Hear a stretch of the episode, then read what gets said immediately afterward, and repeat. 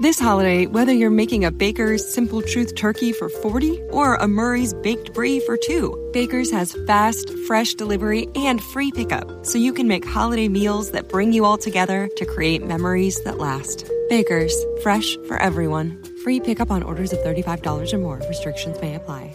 Choose from a great selection of digital coupons and use them up to five times in one transaction.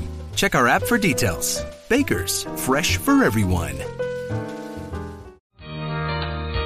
¿Eres un fan apasionado de fuera de series? Ya puedes apoyarnos gracias a las suscripciones para fans de iVox, donde podrás acceder al catálogo de programas históricos de nuestro podcast y a contenidos exclusivos solo para mecenas. Visita la web de iVox o bien instala gratis su app en tu smartphone o tablet. Busca fuera de series, pulsa en el botón de apoyar y elige la cantidad de tu aportación desde 1,49 euros al mes.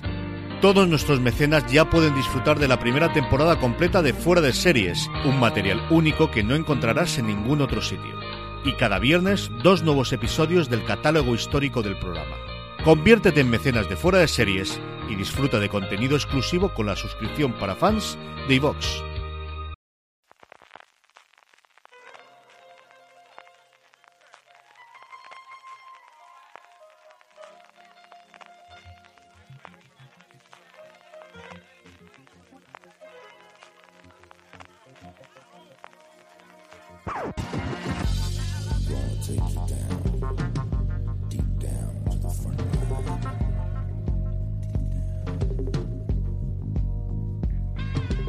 Bienvenidos de nuevo a Streaming, el programa de Fuera de Series, donde cada semana repasamos las novedades y estrenos más importantes de las diferentes plataformas de streaming y canales de pago, si nos respeta la garganta, Francis.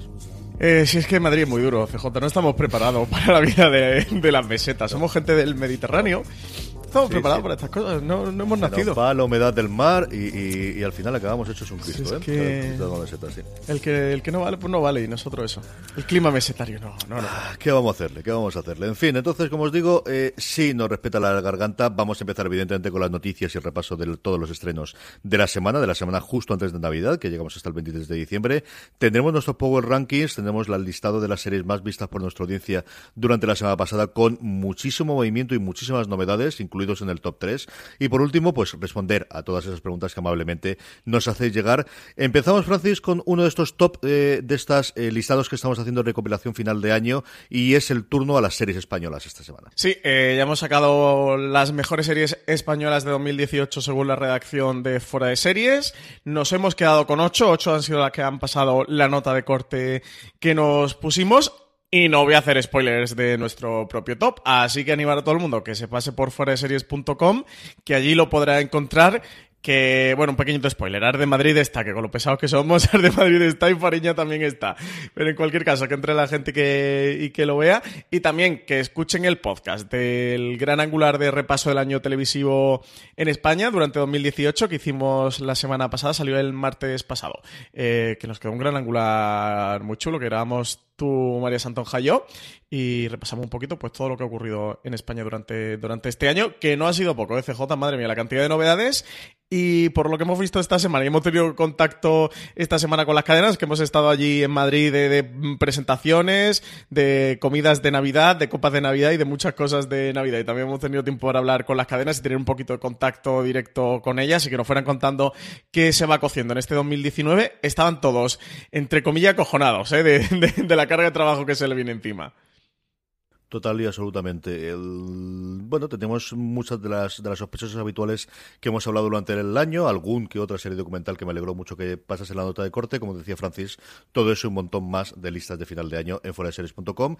Seguimos con premios, a falta de tener los globos de oro a primeros de enero, tenemos la nominación esta del sindicato de guionistas también. No, de actores, es el, el SAG, el sindicato de, de actores de Estados Unidos, que han sacado la vigésimo quinta nominaciones ya, eh, vigésimo premios. Eh, la gala será el próximo 27 de enero. En cualquier caso, tenemos ya los nominados. En drama, aquí es como es de actores, son todos eh, categorías actorales. ¿eh? Aquí no dan mejor serie de comedia o mejor serie de drama. Entonces, mejor elenco en serie de drama. Que, este, esta categoría me, gusta mucho para aquello de, valorar al reparto en general. Estaban, como no puede ser de otra manera, The Americans. estaba El cuento de la criada, This Is Us. También Better Call Saul y, y Ozark, que, que, que, que se meten todas las nominaciones. Esta serie. Tiene una gente que le lleva la prensa muy bien. Madre de Dios, qué, qué, qué, pesados son con Ozark. Eh, se nota que, que, no soy muy fan de la serie. Eh, mejor actriz estaba Julia Garner y Laura Lini por Ozark, dos nominaciones. Elizabeth Moss por El cuento de la criada, Sandra Oh, como no puede ser de otra manera, por Killing Eve, y también estaba Robin Wright eh, por House of Cards en una última temporada que te iba a decir que ha pasado sin más pena eh, que gloria, pero no, o sea, ha pasado con más palos que, que gloria. Eh, mejor actor en serie de drama está Jason Bateman por Ozark, eh, no falta en una categoría, Sterling Cabran por This Is Us, Joseph Fiennes por El cuento de la criada, John Krasinski por su interpretación en Jack Ryan, la serie de Amazon Prime Video, también Bob Odenkirk por Better Call Saul. En comedia, mejor elenco, estaba Atlanta, CJ, estaba Berry, estaba Glow, el método Kominsky, que es el podría que llamarlo casi que el nuevo fenómeno. ¿eh? Desde luego, la temporada de premios está cosechando un montón de nominaciones. Habrá que ver cuál, cuál cuaja, pero, pero sí que está consiguiendo colarse en, muchas nominaciones. Y también de Marvelous Miss Maisel. Eh, mejor actriz está Alex Borstein por The Marvelous Miss Maisel, así como Rachel Brosnahan. Está Alison Brie por Glow. Eh, y Jane Fonda y Lily Tomlin por Grace and Frankie. En mejor actor está Alan Arkin y Michael Douglas por el método Kominsky. De nuevo se, se vuelve a meter aquí la serie. Bill Hader por Berry, eh, Harry Winkler, también por la misma serie, y Tony Shalhoub, eh, por The Marvelous Millis Maisel. En mejor serie limitado telefilm, eh, Aquí Mejor Actriz se ha colado Amy Adams y Patricia Clarkson por Heridas Abiertas. Está Patricia Arquette por Fugandan Nemora. Emma Stone por Maniac. Y Penélope Cruz, la española, está por American Crime Story, el asesinato de Gianni Versace, por ese papelazo de Donatella Versace que hace en la serie. Mejor actor está Antonio Banderas por Genius Picasso, que los dos repiten nominaciones, están en, los Globos de Oro y se colan aquí en el SAG. Está Darren Criss eh, por su papelazo de Andrew Cunanan en también American Crime Story, el asesinato de Gianni Versace. Hugh Grant, por haber English Scandal, ese papel del CJ que tanto nos ha gustado en Fuera de Series, pues tiene aquí su reflejo en esta nominación. Anthony Hopkins por King Lear, la, mm, adaptación de la BBC, y Bill Pullman por su papel de, de Sinner en la segunda temporada, esta serie de USA Network. No, en resumen, que las series que le gustan, le gustan muchísimo, se nominan absolutamente a todo Dios, aparte de los grandes clásicos, y sí, al método Kominsky, que le ha servido, yo creo que le ha funcionado muy bien el estreno eh, justo antes de, la época de nominaciones, y bueno, yo creo que es otra de las ventajas de Netflix estrenar todos los episodios de golpe y de la campaña de promoción que ha tenido. Y la última noticia que tenemos es, eh, bueno, el reencuentro entre los dos personajes más conocidos de eh, la serie Alias, y es que Jennifer Garner protagonizó una serie de Apple producida por JJ Abrams.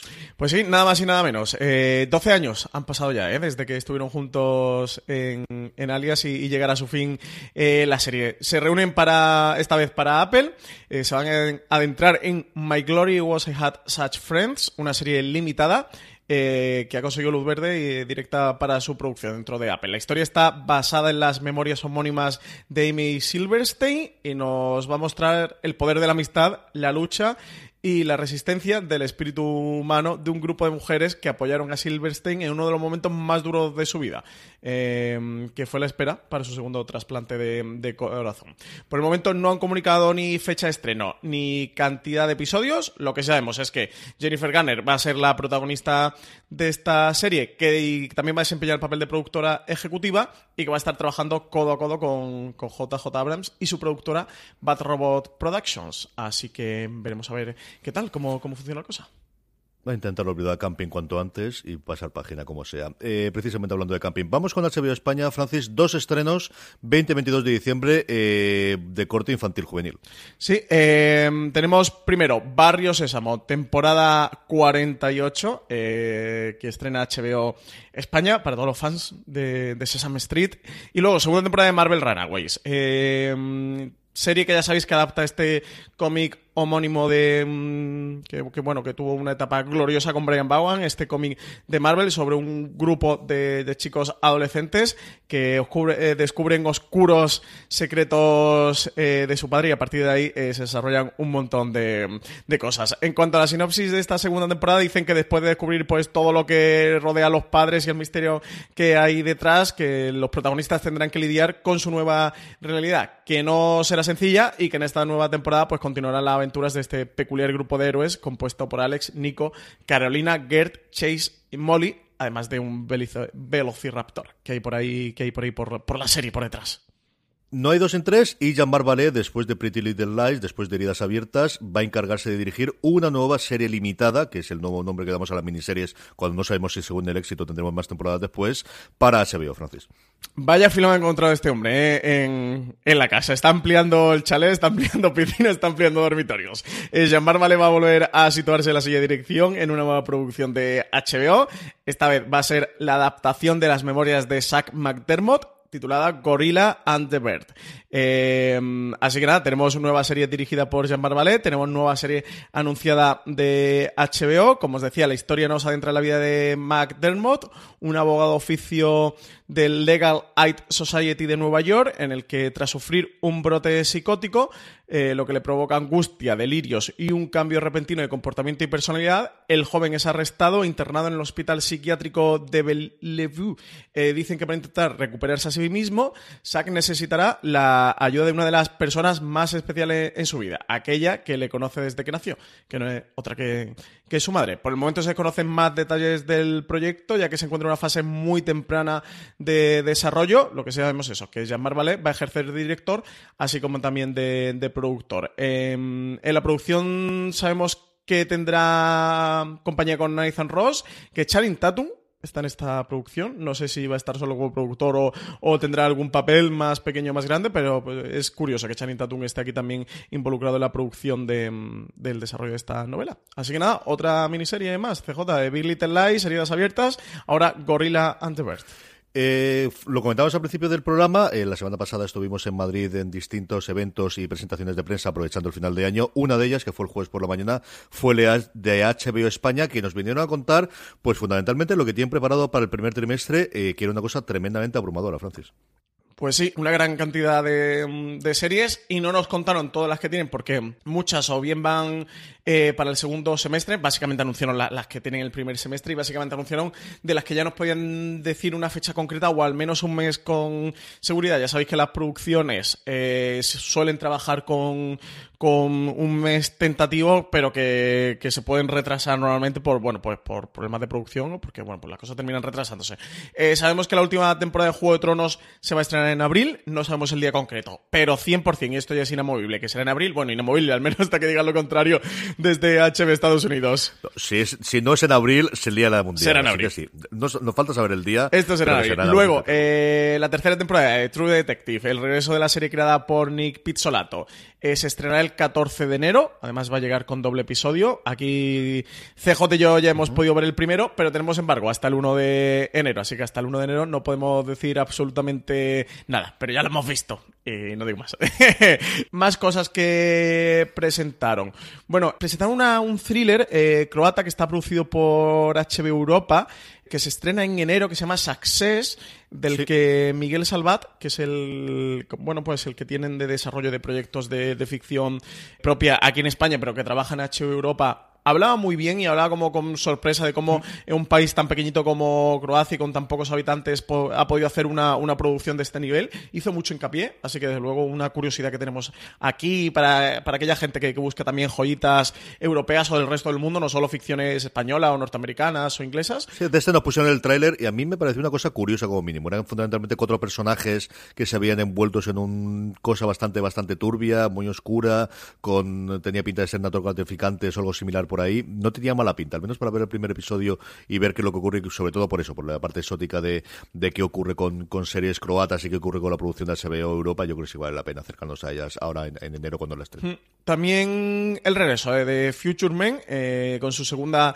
temporada, ya sabéis, esta serie así un poco parodia, comedia con ciencia ficción, que vuelve el 12, eh, la sexta temporada de Strike Back, esta serie de, de acción de Cinemax, que llega el día 26. Y luego un par de novedades juveniles. Por un lado, eh, Roswell, New Mexico, un reboot de DCW de la serie sobre adolescentes alienígenas de principio de los 2000. Y que, esta es el día 16. Y luego Clase Letal, Deadly Class, la adaptación del cómic de Rick Remember, Rick Remember em, que por cierto me lo estoy me lo estoy leyendo ahora, eh, justo ahora, llevo la mitad del, primer tomo de Rick Remember, eh, que es eh, una adaptación que ha hecho Sci-Fi. Em, no sé, la adaptación, no sé, el tráiler a mí no me pintó demasiado bien, CJ, no sé a ti, además, eso, me estoy leyendo el primer tomo, que llevo más o menos la mitad, y... Creo que se han llevado un tono muy, muy, muy, muy, muy adolescente juvenil. ¿eh? Igual que hicieron con, con esta de Marvel Runaways en Hulu, que creo que se la lleva muy a demasiado a lo juvenil o adolescente. En el cómic, en clase letal, los protagonistas son adolescentes, pero el tono no es para nada ¿eh? de, serie de adolescentes. Es bastante, bastante cañera y, y violenta. No sé a ti qué te pareció el tráiler. A mí me pareció lo que comentas tú, que al final era una serie distinta de la que ocurre en el cómic y que realmente era una adaptación, bueno, pues al tipo de serie juvenil que yo que está haciendo sci-fi después del éxito que ha tenido con The Magicians, o que luego tiene su parte adulta, pero bueno, eh, buscando ese tono y esa, esa tipo de serie que le está funcionando bien a sci-fi en, Estados Unidos. Por eh, orientar a la gente, eh, tercera temporada del cuento de la criada, porque hubo cosas que contaron en la presentación, pero luego hubo cosas que nosotros hablamos con, con la gente de, de prensa de HBO. La tercera temporada del cuento de la criada no tiene fecha, pero esperan que sea por abril como temporadas anteriores, así más o menos por ahí. La segunda temporada de Big Little Lies, nos comentaron en principio para marzo, pero parece que se puede retrasar un poco. Así que iba para febrero-marzo, ¿eh? Así que a lo mejor se va a abril o yo no sé si la van a chocar con Juego de Tronos o la van a pisar o se la van a llevar a mayo por ahí. Pero en principio va a llegar un poquito más tarde de lo que se esperaba. Está esta serie con Zendaya, protagonizada por Zendaya, que se llama Euforia BP vuelve a tener grandes noticias para todos los conductores.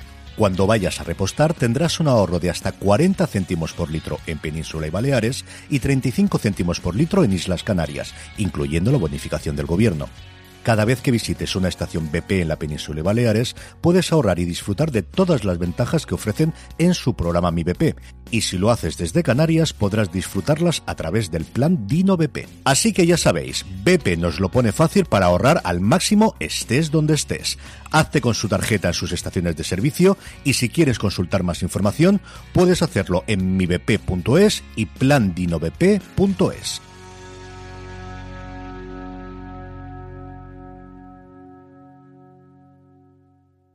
This holiday, whether you're making a Baker's Simple Truth turkey for 40 or a Murray's Baked Brie for 2, Baker's has fast, fresh delivery and free pickup, so you can make holiday meals that bring you all together to create memories that last. Baker's, fresh for everyone. Free pickup on orders of $35 or more. Restrictions may apply. Choose from a great selection of digital coupons and use them up to five times in one transaction. Check our app for details. Baker's, fresh for everyone. Que es israelí, es de producción israelí, es de HBO en Israel, que nos habla muy bien, nos dice como una especie así de por 13 razones, más o menos, pero con el tono de HBO y con el sello eh, de HBO yo creo que está junio, julio, más o menos, principio de verano. Watchmen, que parece que se retrasa, en principio se esperaba que fuera para agosto, ¿eh? y a lo mejor se va a septiembre o se va a octubre, no, no está la cosa muy clara. Luego está otra serie que se titula Warrior, una serie de acción sobre una idea original de Bruce Lee, esta creo que era de, mm, de Cinemax, que no tienen fecha. Y luego también está la de Chernobyl, eh, Gentleman Jack, sale tengo de Chernobyl, que tiene una pintaza impresionante. Es sobre la catástrofe de, de Chernobyl, que yo creo que está igual, pues ya de estas que estamos hablando ahora serán de junio, julio, en adelante, a septiembre, octubre, más o menos. Hay otra que se titula Gentleman Jack y otra Spanish Princess, que es eh, una especie de biopic sobre Catalina de Aragón y su matrimonio. Sí, es la tercera dentro de la Reina Blanca, la Princesa Blanca, la Reina Blanca, y esta es la tercera que hay siguiendo toda la vida de, Catalina de Aragón. Es la tercera miniserie mm, alrededor del mismo personaje. Este. Luego anunciaron que se han quedado con Gran Hotel, con la adaptación muy libre de ABC, del éxito de Antena 3, de esta serie de Bambú. Eh, se esperaba que llegara para enero o febrero, ¿eh? Y, no, se ha retrasado para verano. Y luego yo le estuve preguntando por The New Pope, como no podía ser de otra manera, la secuela de, de Jan Pope. En principio parece que se esperaba septiembre-octubre, pero no está muy claro. Parece que Sorrentino se lo está tomando con cierta tranquilidad, así que no sabemos si lo veremos en torno a 2019 o ya llegaría para principio de 2020. Pero en cualquier caso, de septiembre-octubre de 2019 a primer trimestre de 2020. La otra es la segunda temporada de Tabú, que como Tom Hardy ha estado con su Venoms y sus cosas, que parece que no ha quedado demasiado contento, también se ha retrasado algo Tabú. Eh, también eso, pues de septiembre, octubre, finales del segundo semestre de este año, principio de 2020. Nada, pues todo esto lo que contaron. Tienen otras cosas, ¿eh? como la peli de Deadwood y, y, más, pero como no tienen fechas, pues tampoco no nos han dicho. Ya nos iremos enterando poco a poco. Sí, de hecho, una de las cosas que a mí me ha llamado la atención de la primera parte de la presentación fue que todo eran series. De hecho, el, el lead, el, el, el sobrenombre que ponían en cada una de las partes era la casa de las series, el lugar de las series, el lugar tu lugar favorito de las series. De hecho, solo anunciaron una película que era Brexit, Sí. interpretada por Cumberbatch, que nos llegará durante el primer trimestre, porque tampoco tenían la fecha. Todo, absolutamente todo lo demás eran series. Tampoco nada de Kids, que, que es cierto que me quedé con la duda de, de preguntarles, pero bueno, al final en Kids tienen lo que tiene, eh, sobre todo por la parte de la que tienen de Disney, de que le va a desaparecer ahí una vez que desembarque Disney, si es que desembarca a nivel internacional. Y luego la otra parte de la presentación, que fue, bueno, pues una eh, presentación hecha por Miguel Sarbat para hablarnos un poquito de qué estado estaba la producción eh, propia de HBO. Mm, Esperábamos que nos contasen algo más de Patria, pero al final fue más o menos lo mismo, que están en preproducción, pero no conocimos nada de, de casting ni, ni de desarrollo, ni cuándo empiezan a rodar, que evidentemente van a rodar muchísimo en el País Vasco, por no decir la práctica totalidad de, de la serie, y luego que hay mucho más proyectos que esperan anunciar pronto eh, alguno del resto de los proyectos que les han ido llegando con el tiempo, pero que a día de hoy todavía no está nada firmado y eso es lo que nos podían comentar. Así que fundamentalmente fue eso y Salvat cortándose un poquito el sistema de trabajo que estaban teniendo, el formato y el, el estudio que estaban haciendo con los productos, pero en cuanto a noticias de producción propia, absolutamente nada. No, lo, yo creo que lo poquito aquí que podemos rascar más o menos leyendo entre líneas, porque tampoco se dijeron cosas como muy tajantes o definitivas, era que durante 2019, eh, en cuanto al número de producciones, que iban a ser menos de 5, yo creo que un número razonable es, es que esté entre 3 y 5, contando que una de ellas ya es Patria. Decía, y sí que hizo bastante hincapié en que la cantidad no era algo que le obsesionara. De hecho, yo dijo que iban a hacer como el suficiente, o que los números de proyectos fueran lo suficientemente bajos como para preocuparse de que todo ellos salieran bien, eh, de mimarlos y cuidarlos mucho. Y, y también llegó a comentar, como que si hicieran 10 o 15 proyectos al año, no podrían ocuparse de, de todos ellos como, como quisieran y que harían lo opuesto a la estrategia que, mm, que estaban llevando. Y también hizo hincapié en que el, que hacer pocas series pues significaba que no tenían margen de error, que no podían equivocarse, porque si hacen tres series y salen mal, estaban, estaban bastante jodidos. Eh, sobre Patria, eso, que estaba en plena fase de preproducción, que estaban cerrando el casting, que iban a ser 10 personajes principales y alrededor muchos secundarios, con un reparto muy coral, que estaban muy avanzados en localizaciones, dirección de arte, fotografía, etcétera, etcétera, y que estaban sometiendo a los guiones eh, que ya estaban listos como, un, bueno, un poco una última prueba de estrés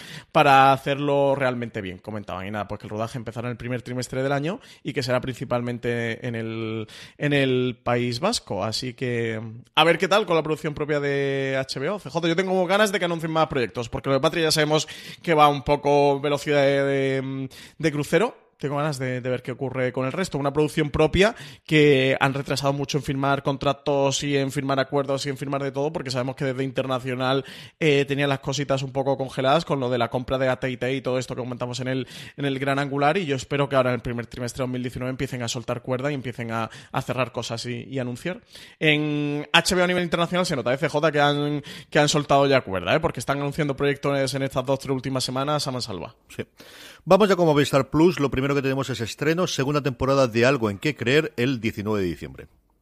Eh, Movistar Series Manía va a ser quien acoja en exclusiva el 12 de diciembre, eh, perdón, el 19 de diciembre, esta segunda temporada de Algo en que creer, la serie de Adam Price, creador de Borgen, eh, ganadora del premio a Mejor Drama en la categoría Work in Progress de los MIP Drama Screenings. Eh, dicen que la segunda temporada sigue andando en el drama personal de la familia liderada por Johans, ferviente ministro de la Iglesia de Dinamarca, asediado por sus propias contradicciones. Pero aclara que los nuevos episodios van a estar marcados por el trágico accidente de August al final de la primera temporada y que la forma en que esto afectará al núcleo familiar. Dicen que quizá es lo que Johans necesitaba para despertar de manera definitiva o quizás es lo que le faltaba para terminar de hundirse en su propia prisión.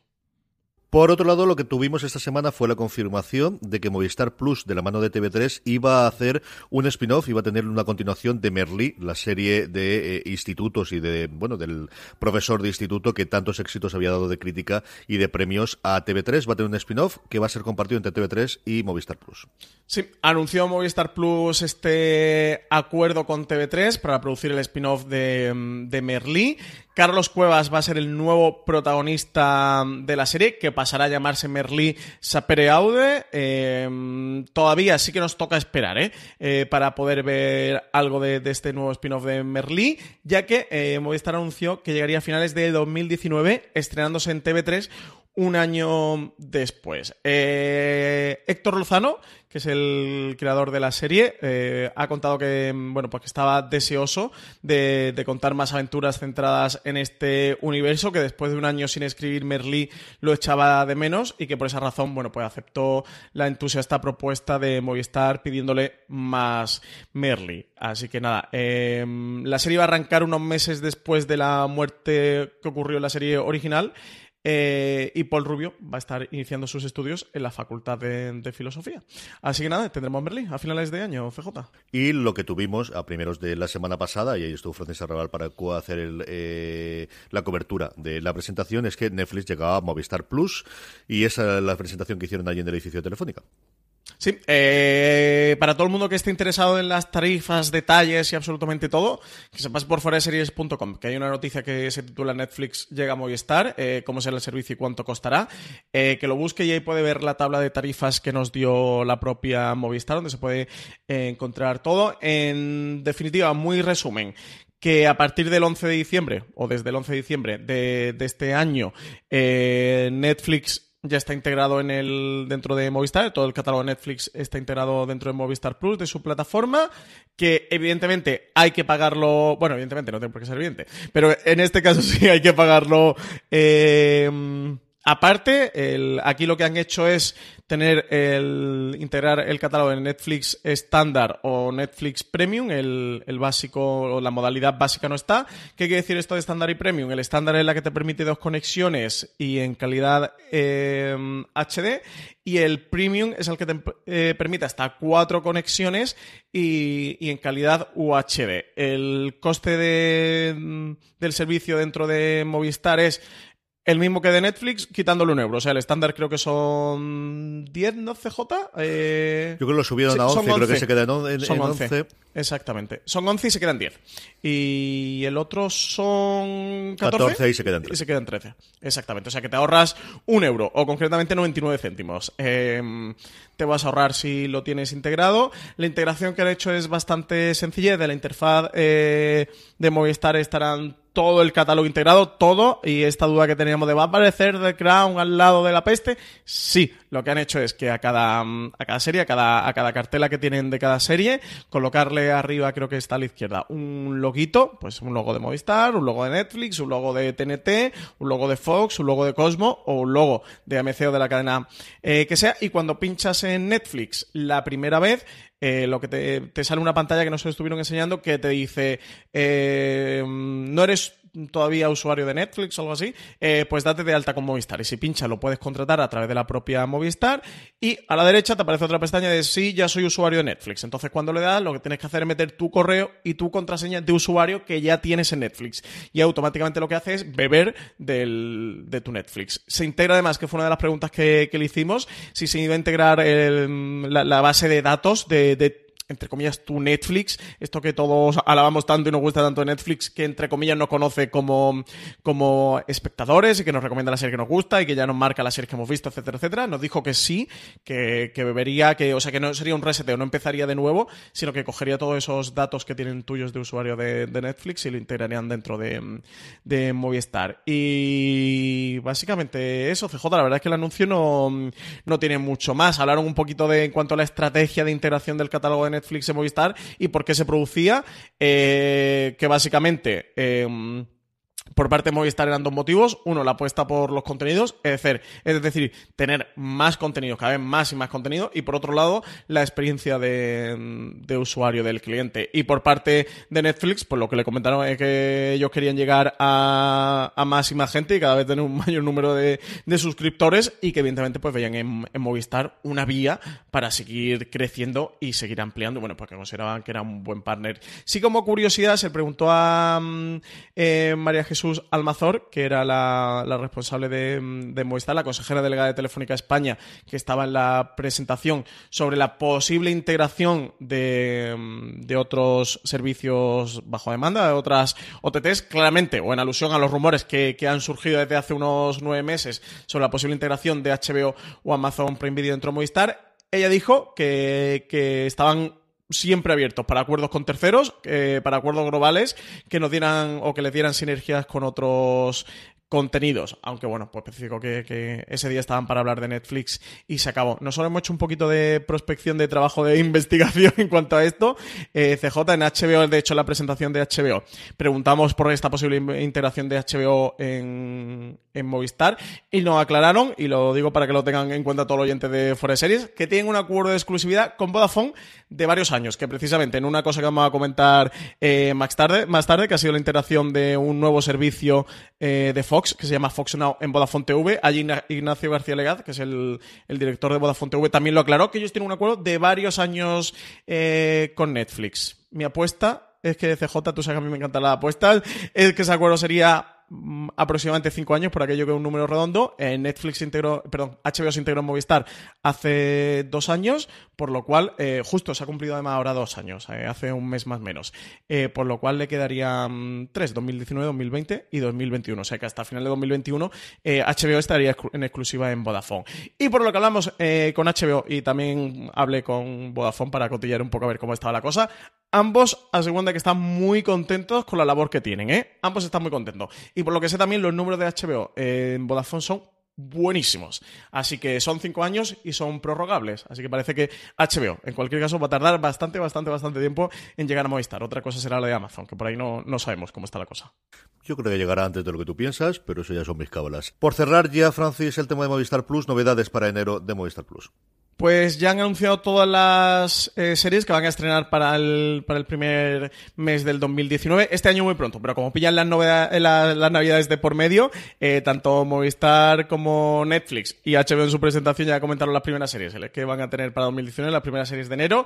Eh, una de ellas, igual quizás el gran estreno que tienen en enero Movistar es El Embarcadero, esta serie de producción propia que, que se la ha producido A3 Media Studio, la primera producción de A3 Media Studios, con los creadores de la Casa de Papel, Alex Pina y Esther Martínez Lobato, con una idea original de Sonia Martínez. Eh, la serie es un thriller romántico protagonizado por dos mujeres, eh, Alejandra, que interpreta Verónica Sánchez, y Verónica, que interpreta eh, Irene Arcos. La serie se estrena el viernes 18 de enero. También tenemos por fin fecha de La chica del tambor, uno de los estos estrenos de BBC que tantas ganas teníamos de ver, que Movistar no termina de anunciar. Bueno, pues ya lo tenemos. 11 de enero llega al canal Cero. Es un thriller basado en las novelas homónimas de John Le Carré. Nos introduce en una historia cuya línea entre un héroe y un villano se entremezclan. Eh, la serie está dirigida por nada más y nada menos que el director Park Chan-wook y cuenta con Alexander Skarsgård eh, como Becker, con Michael Shannon como Kurtz y con Florence Pugh como, como Charlie. También tienen otra serie que se titula Black Monday sobre el famoso lunes negro de ese 19 de octubre de 1987 que se estrena en la madrugada del 20 de enero. También eh, tienen la tercera temporada de True Detective, la tenía HBO, pero como tienen este acuerdo todavía vigente, igual que pasa con Juego de Tronos, Movistar Plus también va a tener la tercera temporada de True Detective, madrugada del 13 de enero, sexta temporada de Blacklist el sábado 5 de enero, segunda temporada de Smilf, esta serie creada por Frankie Show, que os recomiendo, es una serie fantástica. Eh, madrugada también del, del domingo 20 de enero al 21. Segunda temporada de Teen This holiday, whether you're making a Baker's Simple Truth turkey for 40 or a Murray's Baked Brie for 2, Baker's has fast, fresh delivery and free pickup, so you can make holiday meals that bring you all together to create memories that last. Baker's, fresh for everyone. Free pickup on orders of $35 or more. Restrictions may apply. Choose from a great selection of digital coupons and use them up to five times in one transaction. Check our app for details. Bakers, fresh for everyone.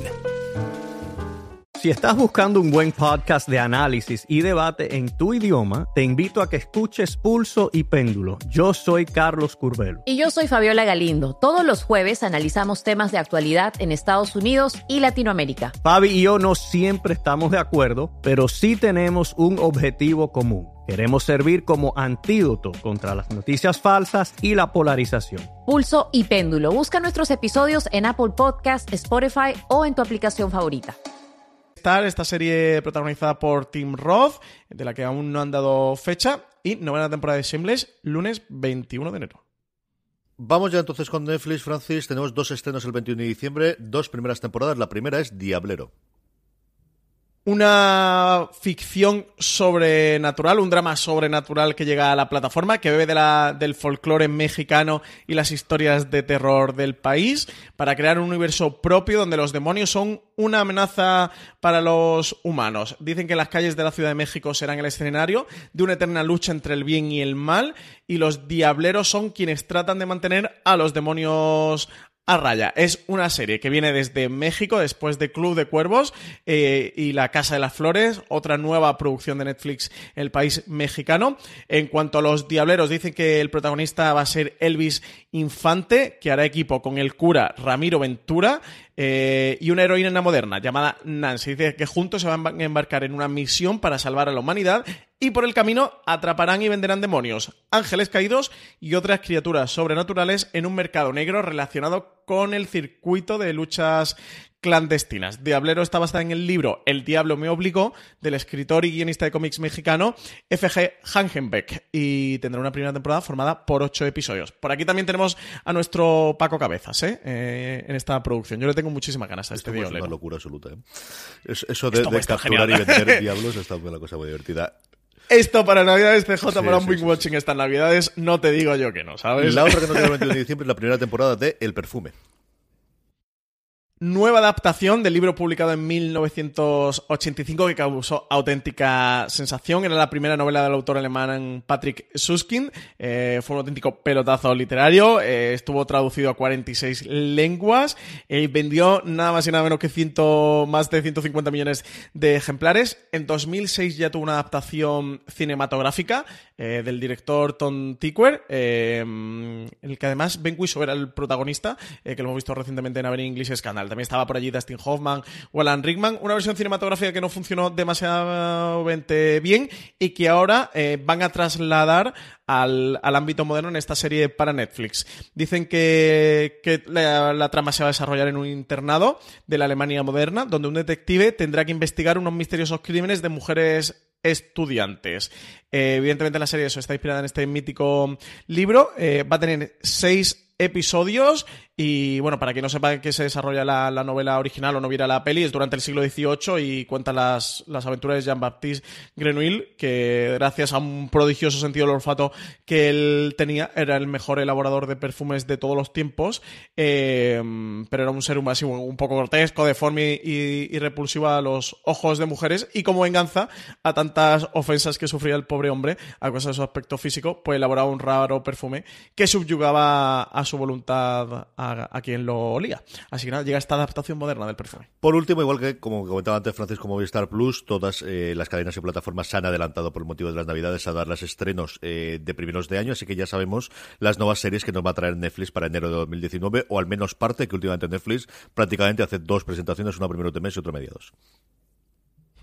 Tenemos primera Sex Education, viernes 11 de enero, eh, protagonizada por Asa Butterfield, el niño del pijama de rayas. También tenemos por ahí a, la gran, enorme Gillian Anderson. La serie nos va a meter en la vida de Otis, un chico un experto en el sexo, pero que decide aprovechar los conocimientos de su madre sexóloga para montar una consulta sexual clandestina en el instituto. Además eh, de esta serie hubo junket de prensa en Londres, Marina Such estuvo tenemos entrevistas con Gillian Anderson y, más cositas que, quiere sacando Marina antes del, estreno, como digo, es el 11 de enero. Luego, eh, serie, primera serie de DC Universe, Titans, o aquí en España como la han titulado, Titanes, em, la serie en la que vamos a ver las aventuras de un peculiar grupo de superhéroes como son Raven, Starfire, el propio Robin o, Chico Bestia. La serie dicen que es una serie muy oscura y con grandes dosis de acción, que también llega este viernes 11 de enero.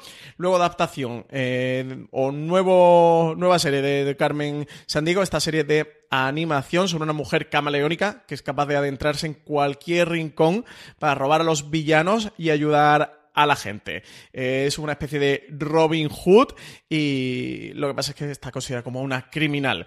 Eh, Gina Rodríguez va a ser la encargada de poner voz a esta conocísima ladrona. Eh, esta le tengo yo unas ganas enormes. CJ llega el 18 de enero porque era muy fan de la Carmen San Diego, de cuando era pequeño de la serie de Carmen San Diego. Luego Kingdom, 25 de enero. Es la segunda serie original de Netflix en Corea eh, y bueno, todo va a comenzar tras el fallecimiento del rey. Dicen una misteriosa plaga comienza a extenderse y el príncipe tendrá que enfrentarse a esta nueva amenaza y salvar a su pueblo. Luego llegan 25 eh, de enero, eh, segunda parte de la cuarta temporada de Unbreakable Kimmy Smith, 18 de enero quinta temporada de Grace and Frankie, 11 de enero segunda temporada de Amigos de la Universidad, tercera temporada una serie de catastróficas dichas 1 de enero y a la que le tenemos ganazas en la redacción de Fuera de Series, segunda temporada, por fin, Star Trek Discovery, 18 de enero, CJ. Ay, levantemos el corazón hacia Star Trek Discovery. Y a ver si los ¿Qué ganas no van a estrenar los, los, short treks o no van a estrenarlos o qué leche ocurre con esto al final. Pero bueno.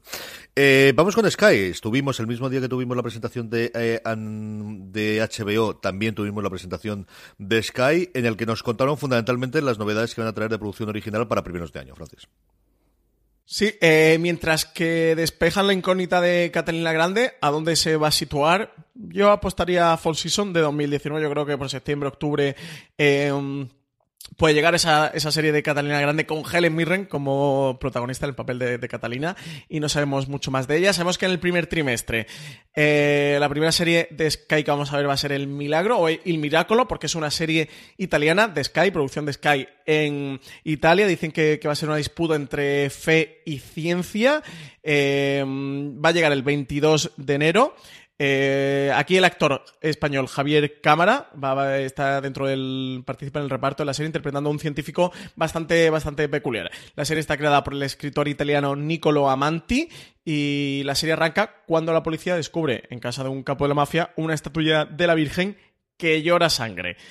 Eh, yo a esta le tengo unas ganas enormes, CJ. Esta del milagro es muy para mí. Eh, a falta de The New Pope, que me tienen ahí a la espera, pues tengo, tengo muchas, muchas ganas de ver el milagro. Eh, también sabemos que llegará cuarta temporada de Gomorra, de una de las grandes series originales de Sky. Y la otra que tenemos por ahí es una serie que se titula Carfew.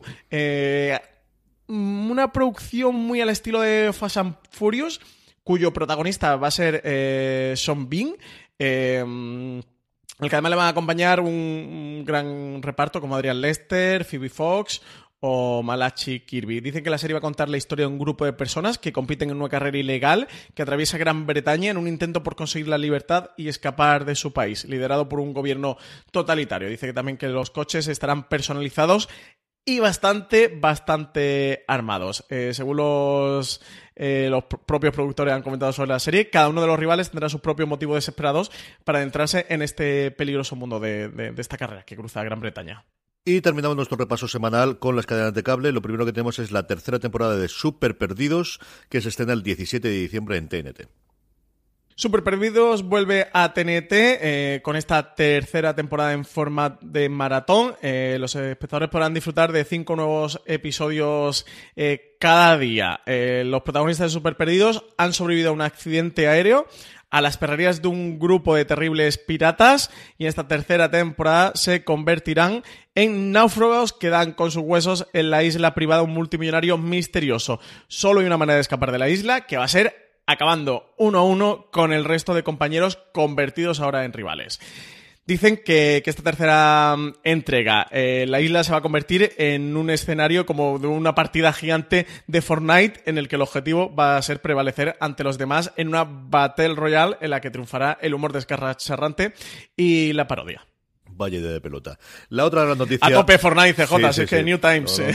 a tope con Fortnite. Indudablemente. Francis lo comentaba antes también. Tuvimos también presentación de Vodafone Televisión el martes y nos presentaron Fox Now, el nuevo servicio de vídeo en demand exclusivo de Vodafone con Fox.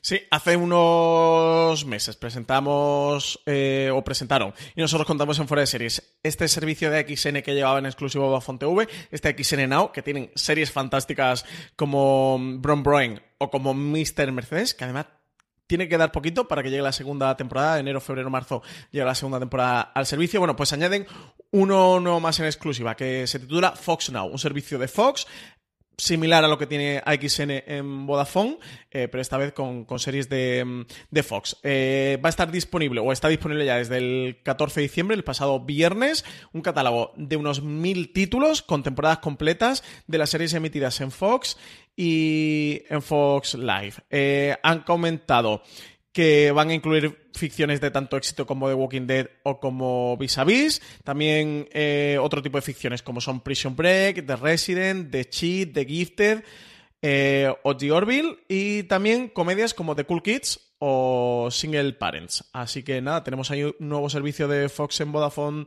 TV y para todos aquellos que, a veces eh, nos quejamos de, oye, pues que quiero engancharme a la segunda temporada de Gifted y la primera no está disponible, o me quiero enganchar a la segunda de The Orville y no está disponible, pues lo va a estar aquí en Vodafone TV a través de este, este Fox Now, con, con eso, con catch up completo de sus temporadas. De todo esto, Francis, ¿qué hoy recomendamos? ¿Con cuál de todos estos estrenos nos quedamos? Pues yo no te voy a engañar, no me he podido resistir a Diablero CJ. no te voy a engañar lo más mínimo. Pues yo de todo eso, eh, te veía bastantes. La otra de Netflix, yo creo que el perfume, tengo curiosidad por ver qué hay. Pero es que Barrio Sésamo era mi Barrio Sésamo y quiero empezar a introducir solo a las crías y ahora que en Navidades además tendré más tiempo con ella para pasarla, pues el estreno de la nueva temporada de Sesame Street, el americano, o de eh, Barrio Sésamo para nosotros, eh, es momento de estar con, los pequeñajos, es momento de acercarse y de verdad que muy buenas series infantiles. Huid de Cayu, hay muchas buenas, de verdad que hay muchas cosas buenas en las distintas plataformas y una de ellas es el clásico temporada 48, como decía Francis, ya del original americano Sesame Street, que podemos ver aquí en HBO España. Francis, vamos ya con el Power Rankings, vamos ya eh, con las eh, series más vistas por la audiencia. Como siempre os recuerdo, la forma más sencilla de poder complementar la encuesta y ayudar a que vuestras series favoritas estén muy, muy alto en el Power Rankings es uniros a nuestro grupo de Telegram. Telegram.me barra fuera de series, donde más de 800 personas diariamente hablan sobre series y donde cada vez que hagamos la, hacemos la encuesta, que la hacemos con un post en la página web, os informamos, os eh, advertimos, ponemos esa señal que os salta la notificación y así, nada, en cuestión de 10 segundos, 15 segundos, podéis acudir a la encuesta, poner vuestros datos y tener las tres series que más os han gustado esta semana, que es la forma de la que hacemos los Power Rankings. Como os comentaba al principio del programa, unos Power Rankings muy movidos. En el puesto número 10, cayendo tres posiciones con la anterior, tiene pinta de que será la última semana, Homecoming, que como sabéis se puede disfrutar en Amazon Prime Video. Y la última temporada de Vis a Vis, que acaba de empezar a meterse en Fox, novena posición, entra nueva en nuestro Power Rankings. Arde Madrid cae dos puestos, se queda en el octavo, una producción original, como sabéis, de Movistar Plus. Y de Marvelous Miss Maisel, que acaba de estrenar también su segunda temporada en Amazon Prime Video, entra séptima posición para ella. Dos puestos cae la serie de Netflix Daredevil, tercera temporada eh, y la última, como todos sabemos. Otra novedad, quinta posición, Outlander, que está emitiéndose en Movistar Plus. Han entrado ya los nuevos episodios, ya tenemos a todos los fans de Outlander votando como debe ser. Y la primera la semana que viene. ya te digo absolutamente nada. Baja un puesto con respecto a la semana pasada, se cae del podium Narcos México, que como todas las temporadas de Narcos están disponibles en Netflix. Y The Walking Dead, que baja de la primera a la tercera posición. Es que la serie ya ha terminado la primera parte de su nueva, bueno, de su última temporada en Fox. Dos entradas fuertes en el segundo y en el primero, dos entradas eh, de interés de series que se han estrenado.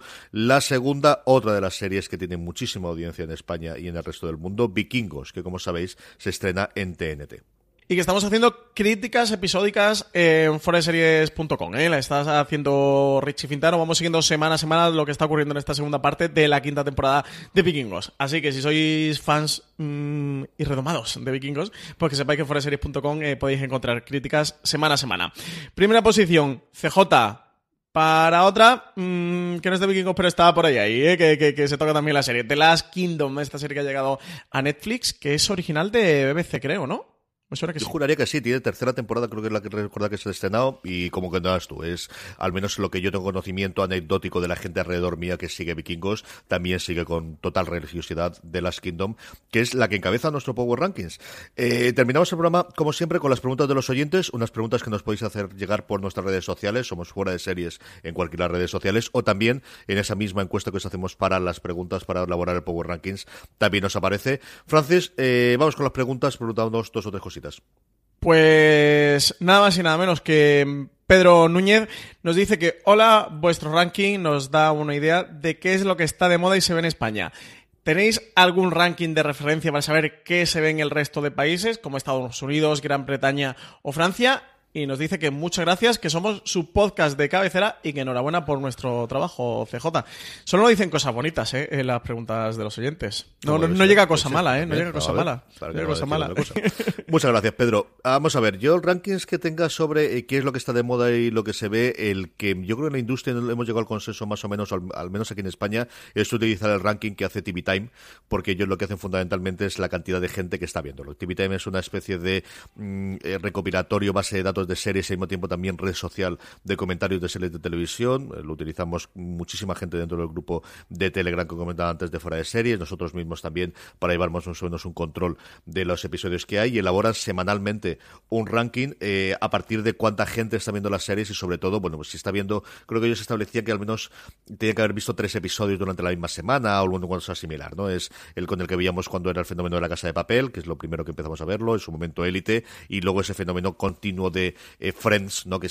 This holiday, whether you're making a Baker's Simple Truth turkey for 40 or a Murray's Baked Brie for 2, Baker's has fast, fresh delivery and free pickup, so you can make holiday meals that bring you all together to create memories that last. Baker's, fresh for everyone. Free pickup on orders of $35 or more. Restrictions may apply. Choose from a great selection of digital coupons and use them up to five times in one transaction. Check our app for details. Baker's, fresh for everyone. Siempre aparece como una de las series más maratonadas y más visto a lo largo de la semana. Luego, yo la idea de Power Rankings como tal eh, me surgió porque Tim Goodman, el, crítico jefe de, Hollywood Reporter, cada cierto tiempo lo hacía. Durante un tiempo lo estuvo haciendo semanalmente su propio criterio, que es lo que estaba mejor o peor, eh, más allá de lo que se estaba viendo, y es algo que ha recuperado pero que se ha perdido. Y yo no tengo conocimiento de que se haga en otro país alguna cosa similar. No me extrañaría que alguna publicación lo haga, pero que sigamos al menos habitualmente yo no, Francis. Yo ranking de referencia, TV Time, que es el que tú has dicho. El otro es, IMDB, que, que va en función de las búsquedas que ellos registran en, dentro de su web y van situando como por, ellos le llaman popularidad eh, un, índice de, las series más buscadas eh, en esa semana. Pero bueno, que, además está actualizado al momento. ¿eh? Te metes en IMDB, lo tienes de cine y lo tienes de series. Y hombre, yo creo que incluso hasta el más em, fiable puede ser el de IMDB, no CJ, que tiene millones de usuarios mensuales buscando sobre, sobre series. Y si te da una línea bastante clara de qué es al menos lo que causa más curiosidad o más interés, ¿no? Para, para la gente. Además que IMDB, como se usa internacionalmente, es una web americana, pero se usa en España y se usa en todo el mundo. No sé, pero yo me quedaría con IMDB y TV Time. Sí, si vas por búsqueda, la otra cosa que podréis utilizar es Google Trends, pero claro, ya es meterte tú a, hacer. Google Trends es una aplicación de Google para, para comprobar eh, cuántas búsquedas se han realizado sobre un determinado término y ahí sí que puedes ir tirando tanto del término como términos similares como de eh, el lugar geográfico en el que se hace, pero ahí tienes que hacer una labor realmente de investigación, ¿no? de comparar series entre sí. Lo que haces es eh, una le asigna una puntuación de 100 y el resto lo ves por comparación. ¿no? Si esta es un 100, este es un 20 o este es un 150. ¿no? Y ese es el funcionamiento que tiene. Más preguntas, Francis. Pues Kiki Camarena, que se ha tomado la molestia de decirnos primero que nada, muchas gracias por el programa. Dice que es un más listen eh, toda la semana. No había escuchado el término de más listen, CJ, pero lo voy a empezar a aplicar a partir de ahora para los pro, podcasts de Forest Series. Me lo quedo, Kiki Camarena, el más listen este. Voy a empezar yo a vender Forest Series como un más listen. Eh, nos dice que con las nuevas plataformas que vienen, Netflix está perdiendo mucho contenido y que claramente ha apostado por producción propia. Así que desde hace tiempo, cuando busca la aplicación, dice que ya le aparecen 7 de cada 10 opciones con el logo de Netflix. Dice que producen alguna cosa de calidad, pero apuestan más por la cantidad y que ya empieza a plantearse el cambio de proveedor de streaming puesto que con uno tiene suficiente. Dice que lee foros americanos y que esa opinión está bastante generalizada y que de repente la semana pasada eh, pagaron por Friends 100 millones eh, por mantener los derechos durante un año más. Si creemos que a Netflix sus números les empiezan a demostrar que han errado en parte el tiro con tanta producción propia iba a intentar mantener más contenido no propio para no, no perder clientes. Y que un saludo, CJ. No, al revés. Lo que le ha hecho es confiar totalmente en que no pueden depender de un tercero que le venda los derechos Y ellos se lo han pagado por una serie que se llama Friends. O sea, es un fenómeno totalmente distinto al resto de las series. O sea, Netflix está más convencida de nunca que su destino tiene que hacerlo a partir de sus propias series, porque no sabe cuándo mañana mm, le puede ocurrir lo que ocurrió en su momento. Es decir, el Netflix que nosotros conocemos, al Netflix que originalmente tuvo en streaming, no tiene absolutamente nada que ver. Cuando funcionó en Estados Unidos originalmente, lo que tenía era películas de estreno. Y tenía películas de estreno gracias a un acuerdo que tuvo con Starz, porque alguien muy inteligente en el departamento legal de Starz, cuando hizo la firma con las grandes majors eh, cinematográficas americanas se quedaron con todos los derechos de streaming. Claro, eh, Starz era un canal que solamente emitía una película cada vez, porque era un canal lineal. Eso se lo vendieron a Netflix, que de repente se encontró con un catálogo de 500 o 1000 películas que bajo demanda podía emitir. Eso es la forma en la que se creó Netflix en Estados Unidos, no con series, no con otra cosa, era con películas de relativo estreno, con la segunda ventana justo después del estreno en cines. ¿Cuándo tuvo que cambiar el esquema en Netflix? ¿Cuándo tuvo que empezar a hacer House of Cards o cuando empezó a hacer Orange is the New Black o incluso antes, las, las cositas raritas que hizo como Blue Grove o, aquella cosa con, con Steve Van Cuando vio que de repente Starz pedía 10 veces más por renovar el acuerdo a partir de lo que pedían las medios de lo que ocurría. ¿Qué le ha ocurrido con las series? Exactamente lo mismo. Ellos llegaron al acuerdo con Disney, han visto que han desaparecido, llegaron los acuerdos con Warner Brothers y han visto que pues Warner Brothers quiere montar también su plataforma eh, chiringuito, canal o lo que le sea aquello y su principal activo es una serie llamada Friends que como os comentábamos antes, la serie gente ve diariamente.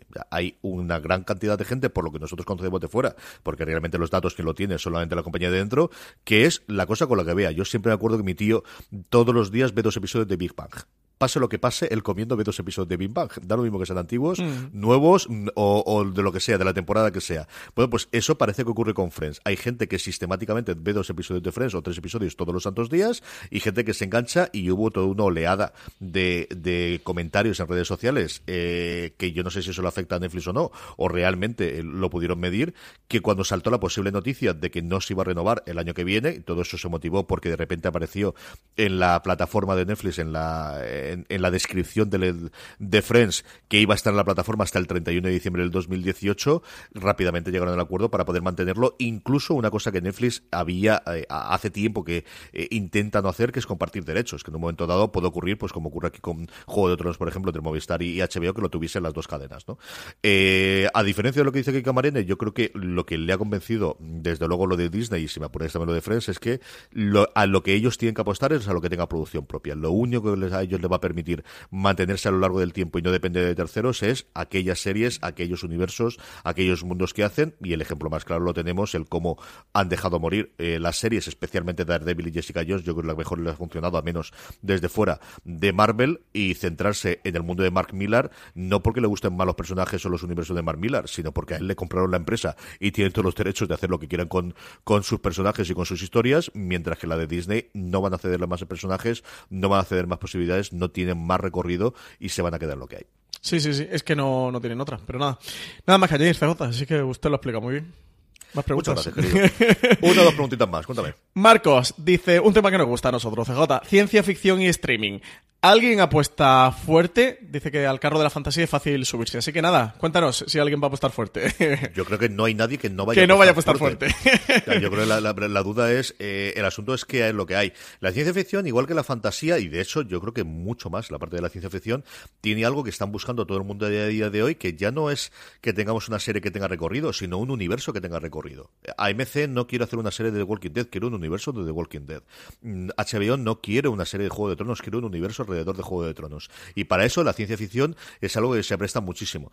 Desde luego tenemos la apuesta de Amazon con Spans, que hombre, con El Señor de los Anillos todo ha quedado oculto, pero tiene muchos proyectos de ciencia ficción, muchísimos de ellos, y yo creo que desde luego la gran apuesta, eh, a falta de ver lo que ocurre, que tengamos la confirmación a día de hoy, es la adaptación por fin de la Fundación de Asimov, que ahí desde luego tenemos toda una posibilidad de hacer universos. Hay otra cosa que a mí me apetece muchísimo ver, que está en labor muy de preproducción, que es la adaptación de la trilogía de novelas de eh, eh NJK eh, Jemisin, que empezó con El Quinto Continente, que es de lo mejor que se ha escrito en los últimos tiempos, es una verdadera maravilla y que es el único caso, si no recuerdo mal, que ha ganado eh, el Hugo o el Nebula, uno de los dos, durante los tres años consecutivos, cada una de las, de las tres novelas de la trilogía. También creo que es algo. Entonces, ciencia ficción, yo creo que sí, las barreras de la ciencia, de los, eh, de los efectos especiales han caído eh, total y absolutamente, se pueden recuperar muchas cosas y el ejemplo más claro, desde luego, es All Access, que con Star Trek eh, su posición y su movimiento es tener en funcionamiento todas las santas semanas una serie de, de Star Trek. Ya no es tener Discovery, sino es tenemos Discovery, tenemos lo de Picard, tenemos Lower Decks y en cuestión de uno o dos años yo creo que durante todas las semanas vamos a tener, pensando sobre todo en que los clientes americanos que se suscriben directamente a CBS o Access no tengan eh, la razón de darse de baja semana tras semana. Sí, sí, sí, sí. Pues nada, también lo has explicado usted muy bien. Está hoy que se sale. ¿Tú estás convencido de que tú no hablas hoy porque no te da la... Venga, una preguntita más. Eh, Charles Pedronson eh, nos dice que por qué este año se han producido tantos revival de series que habían terminado hace años y bien terminados. Dice que, ha llegado Will and Grace, Rosanne, bueno, Rosanne ahora ya de Connors porque la pobre... bueno, iba a decir la pobre Rosanne, no, no, sin pobre, porque a Rosanne le han cortado la cabeza, eh, Murphy Brown y que ahora se anuncia Doctor en Alaska. Dice que si no pueden rodarse ideas originales. ¿Contestas tú o quieres también que peso? Nada, nada, nada. Pero es que está hoy, está hoy a tope. Debe ser la garganta. Eh, cuando tengáis una duda en el mundo audiovisual y especialmente el televisivo, la respuesta es siempre la misma que se llama dinero. No hay más, no le deis más vueltas. ¿Por qué se hacen tantos? Porque funcionan. Si no funcionasen, se harían otra cosa totalmente distinta. Y en las eh, cadenas en abierto, que al final son las que han hecho todas estas adaptaciones, estos spin-offs, estos reboots o estas continuaciones, porque la, varias de, los casos, de hecho, las tres de las que nos acaba Charles, es precisamente continuación. Tanto Rosanne como Mafirón como Willy Grace no es un reboot, no es nuevos personajes, no es nada, no es continuar con las mismas aventuras de las mismas personas, en alguno de los casos, como los dos primeros, olvidando lo que ocurrió o en las últimas temporadas o en el último episodio, es porque han funcionado. Murphy Brown ha funcionado bien, claro, es que ya no tiene la audiencia que tenía previamente. Willy Grace ha funcionado muy bien, incluso le han nominado algún premio, y Rosanne fue el fenómeno televisivo del año pasado. Mucho más por encima, hace tres años fue Empire, la que batió todos los récords. Hace, hace cuatro años, perdóname, hace tres años fue This Is Tuvimos otro éxito con The Good Doctor brutal eh, a primeros de, de, hace dos temporadas y que luego se trasladó aquí también en España. Pero lo de The Good Doctor, de verdad, palideció cuando tú miras los números con el fenómeno que tuvo la, eh, lo que se ha quedado finalmente como una miniserie con Rosanne. Ahora continuado con los de Connors, que también ha hecho números y que mm, yo no me cansaré de repetirlo, me parece la comedia más en forma a día de hoy. De verdad que me gusta muchísimo, muchísimo lo que está ocurriendo con The Connors. Entonces, aquí qué es lo que ocurre? El problema siempre había sido que la gente no quería volver a hacerlo o que no quería entrar, pero bueno, 20 años después, o 15 años después, o 30 años después, eh, parece que estas eh, cosas se están rotando. Como comentaba Charles, Doctor en Alaska eh, fundamentalmente va a funcionar porque Ron Morrow, el, intérprete, quiere volver a hacer este tipo de cosas. Es una tendencia que cada vez yo creo vamos a encontrar más hasta que tengamos la siguiente moda. Al final, como funciona Hollywood en general y especialmente las cadenas en abiertos, es en cuanto hay un éxito, al año siguiente hay 10 o 12 copias. Y ahora, bueno, pues esta es una de las cosas que vamos a tener. Yo creo que al final las cadenas en abierto tendremos comedias, sitcom o, únicas sin más, tendremos eh, procedimentales, y ahí CBS es la que lo hace muy bien, y sobre todo tendremos pues revivals, el coger un nombre propio conocido que ya no sea tan necesario darlo a conocer desde el principio, sino que ya tengas mucha paste ganada y a partir de ahí, bueno, pues poder hacer cositas con ellas. ¿Quieres más preguntas, CJ? ¿O alguna más? ¿Nos entra?